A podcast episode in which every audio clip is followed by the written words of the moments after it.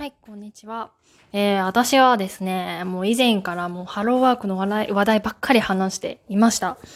で、また、えっ、と、最近行ってきたので、それについて話します。まあ、前回からのハローワークから、約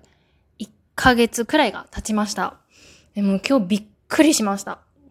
あの、まだ午前中に行ったんで、まあ、そんなに混んでないかなというふうに思ったんですけれども、もう恐ろしいことになってました。こう9月に、9月にあ前回行ったんですけども、まあその時も多いなとは思ってたんですよ。まあ、なんですけれども、その人数の1.5倍、もしくは2倍くらいいました。もうね、立ってるのも一苦労。もう立ってても、もうなんか1メートル以上、なんか開かない、なんか開けてくださいみたいに言ってるけど、ソーシャル、ソーシャルディスタンスなんで全然保てない感じでした。ええー、と思って。しかも、以前はそんなにこう職業検索、まあ、パソコン使ってこう職業を探すっていう人はそんなにいなかったんですけれども、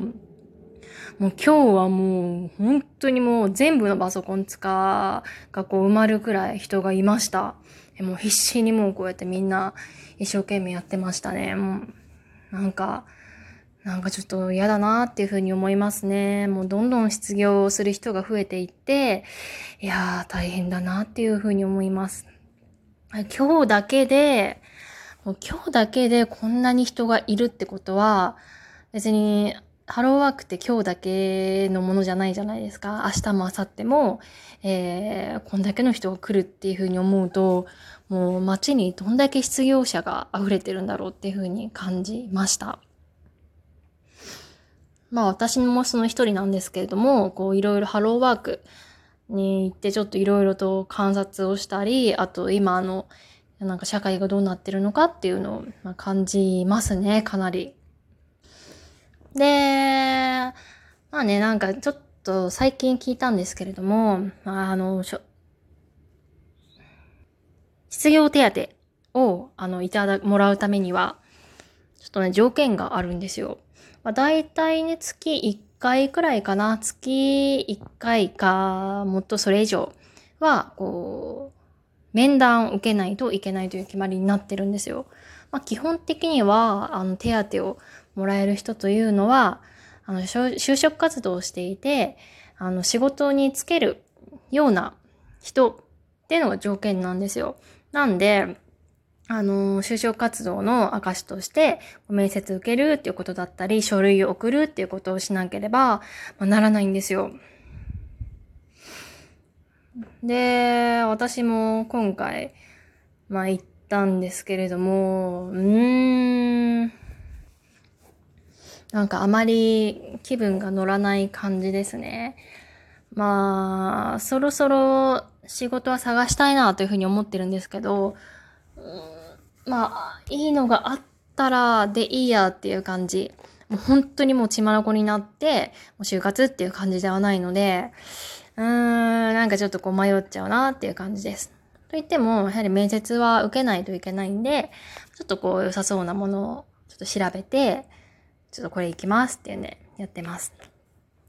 でもなんかね、ハローワークで就職活動って本当に今まで1回くらいしかしたことがなくて、他の店で。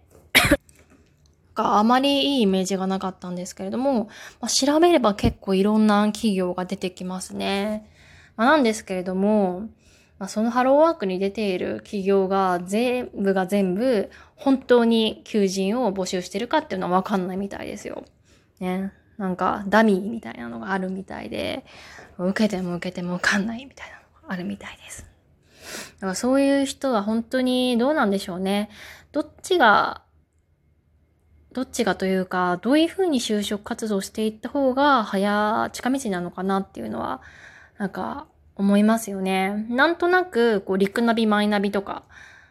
よりもハローワークの方が受かりやすいイメージっていうのはあるんですよ。自分も一回リクナビで、えー、就活したことがあったんですけれども、はいね、すごいこう大きい企業、大企業とか、かなりこう名前が知れ渡ってる企業が多かったです。で、一回ですね、こう、アマゾンの、あの、面接受けたんですけれども、もう即落ちました。まあね、それくらいすごいこうレベルが高い企業があるので、まあこう受かる確率っていうのはちょっとあんまり、うん、高くはないのかなっていうふうに思います。あとはこう中東採用だと、かなりこう、もともと持ってるこう技術とか知識とかが必要とされるんで、まあ、相当こう自分に自信がないと、まあ難しいなというふうに思いますね。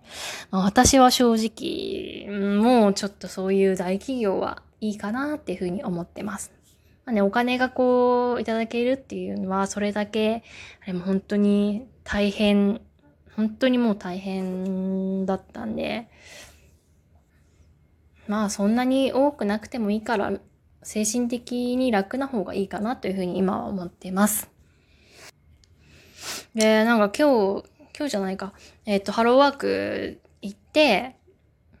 ちょっと感じたことがあって、まあ、普通にこう50とか60代くらいの人たちもなんかこう職業相談をしてるんですね。この職は今募集中ですか？みたいな。してるんですけれども、なんか50、多分50代くらいの女性なんですかね？が相談をしてるのがちょっと聞こえちゃいまして、なんか、あの、あ、この、があの、求人はなんかちょっと気になっているけれども、50歳までなのね、みたいな。私みたいな人が言ったら、こう迷惑かしら？みたいな感じで。言ってたんですよ。いや、なんかそれ聞いて、あ、なんか、切ないなっていうふうに思いましたね。もう年齢制限を設けるのは、まあ、しょうがないことじゃしょうがないんですけれども、大体なんか自分、私が見ている限り、求人の年齢制限って、あ、35歳まで。これは若手をこ育てるっていう企業が35歳まで。で、あとは、あとは59歳までっていうのが多かったです。あれ、59歳？わかんない。でも、6、あの、60代っていうのはまずなかったですね。なんで本当に今は60代とかの人も仕事をするっていう感じなんで、まあそういう人たちは本当にどうするんだろうっていうふうに思いますね。まあなんで私も多分このままだと、あと2、3回はハローワークに行くこと、いや、もっと行く。5、6回、いや、5、6回、5回くらいは行くことになると思うので、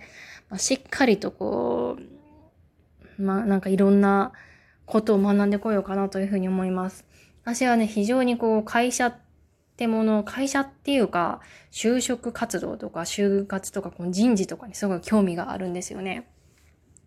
なんかどういう人がこう、企業が欲しがっていて、